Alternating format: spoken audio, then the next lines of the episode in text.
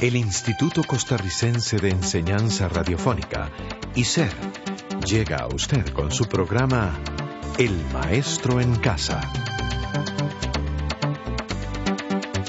El Maestro en Casa, un programa educativo a su servicio.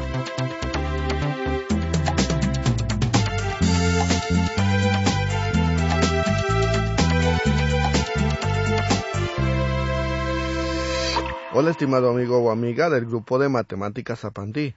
Muchas gracias por estar con nosotros nuevamente. Nos acompaña la profesora Cristina Mesa. Hola Cristina, ¿cómo se encuentra hoy? Me encuentro muy bien y además muy agradecida con todos los estimados amigos y amigas. Ya estamos en la semana séptima. Sí, de verdad que hemos avanzado rápido con el libro de matemática. Bueno, pero lo más importante son los conocimientos que hemos adquirido. Además, el establecer una relación entre la matemática y las situaciones cotidianas hacen que los conocimientos expuestos en el libro se asimilen mejor y a su vez tomen su lugar de importancia en la vida de los seres humanos. De verdad que la enseñanza de la matemática tiene un papel fundamental hoy en día.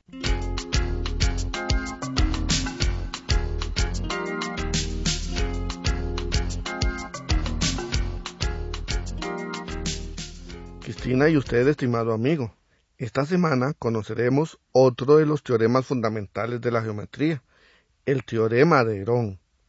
Con él obtendremos el área de los triángulos utilizando solo la medida de sus lados. Me parece muy bien. Recuerdo que las dos semanas anteriores estudiamos el teorema de Pitágoras, su recíproco y los derivados de este. Edgar, ¿vamos a resolver también problemas con este teorema de Herón? Así es, también vamos a resolver problemas con este teorema. Pero antes voy a contar quién fue Herón, el que formuló este teorema. Me imagino que fue un gran matemático. Herón de Alejandría, como también se le conoce, además de ser un gran matemático, fue un gran científico. Se dice que Herón, junto con Arquímedes y Erastóstenes, dieron vida a la matemática aplicada. Estos tres matemáticos eran profundos conocedores de la matemática griega en todas sus dimensiones, y los tres desarrollaron aparatos para medir y experimentar con rigor científico. O sea, que este señor, si existiera hoy día, hubiera sido un gran inventor. De verdad que sí. Por eso se dice que lo llamaban el hombre mecánico, porque inventó y rediseñó una gran cantidad de artefactos e instrumentos, como por ejemplo el odómetro y la dioptra. ¿Y qué es eso del odómetro? ¿Y qué hace, Edgar? El odómetro es uno de los instrumentos de los carros actuales. Estos nos permiten saber cuántos kilómetros se han recorrido. ¿Y la dioptra? ¿Qué es? Es algo como el teodolito actual, ese instrumento que utilizan los señores que miden los terrenos y las fincas. También inventó un método de aproximación a las raíces cuadradas y cúbicas de números que no las tienen exactas.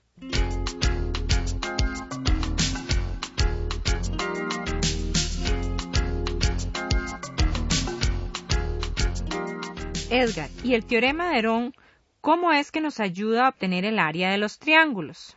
El teorema de Herón ha sido una de las herramientas de la geometría que más ha ayudado al cálculo de las áreas de las distintas figuras planas. ¿Por qué dice las distintas figuras? ¿No es que solo nos sirve para el cálculo de las áreas de los triángulos? Efectivamente, es solo para calcular el área de los triángulos. Lo bueno de este teorema es que los datos que se utilizan en su fórmula son las medidas de los lados. Ya sé, la base y la altura de los triángulos porque para calcular el área de los triángulos decimos base por altura entre dos. Lo que ocurre es que no siempre sabemos cuál es la altura de un triángulo. Por eso el teorema de Herón solo utiliza de un triángulo la medida de sus lados. Pero sigo con una duda. ¿Por qué también se puede utilizar para calcular el área de todas las figuras planas? Ocurre que las figuras planas como los cuadrados, rectángulos, romboides, se pueden dividir en triángulos. O sea, que también las figuras planas y regulares se deben dividir en triángulos para calcular su área? Exactamente. Edgar, ¿qué le parece si hacemos un ejemplo donde se utilice el teorema de Herón? Claro que sí, pero antes recordemos la fórmula del teorema de Herón. Estimado amigo o amiga, usted debe aprender las distintas fórmulas que se dan en este libro. Las fórmulas del teorema de Pitágoras, sus derivados, la fórmula del teorema de Herón y algunas otras. Pero no se preocupe si no logra aprenderlas. En el folleto del examen que usted resolverá, en la última página viene un resumen de las fórmulas básicas. A mayúscula es igual a la raíz cuadrada del producto de S por S menos A por S menos B por S menos C. Donde la A mayúscula significa área, la S se llama semiperímetro y se obtiene sumando las tres medidas de los lados del triángulo y dividiendo el resultado por dos. Además, la A, la B y la C son las medidas de los lados del triángulo. Edgar, ¿qué le parece si calculamos el área de un triángulo cuyas medidas son A es igual a 6 centímetros, B es igual a 8 centímetros y la C es igual a 10 centímetros? Claro que sí. Lo primero que debemos calcular es el semiperímetro. Sumamos lo que mide A, lo que mide B y lo que mide C. Así es. 6 más 8 más 10 es igual a 24. Luego se divide por 2. El semiperímetro de S es 12. Correcto. Seguido hallamos S menos A, que es 12 menos 6. Es igual a 6. También S menos B, que es 12 menos 8, es igual a 4. Y S menos C, que es 12, menos 10, es igual a 2 multiplicamos el valor de S, que es 12, por S menos A, que es 6 por S menos B, que es 4 por S menos C, que es 2. Claro que sí. 12 por 6 por 4 por 2. Como 12 por 6 es 72, por 4 es 288 y por 2 es 576, Todavía nos falta ya la raíz cuadrada de 576. ¿Y cómo se puede hacer?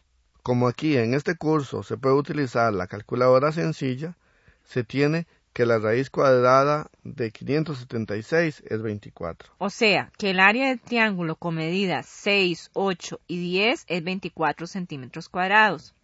Y pensar que a todas las figuras planas, regulares o irregulares se les puede calcular el área. Cristina, siempre que se puedan dividir en triángulos. Estimado amigo o amiga, hasta aquí hemos llegado por hoy. Usted puede inventar sus triángulos y calcular su área.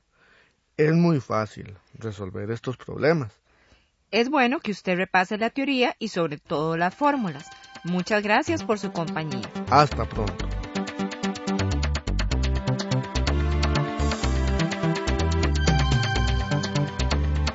Este programa fue producido por ICER en colaboración con el Ministerio de Educación Pública. うん。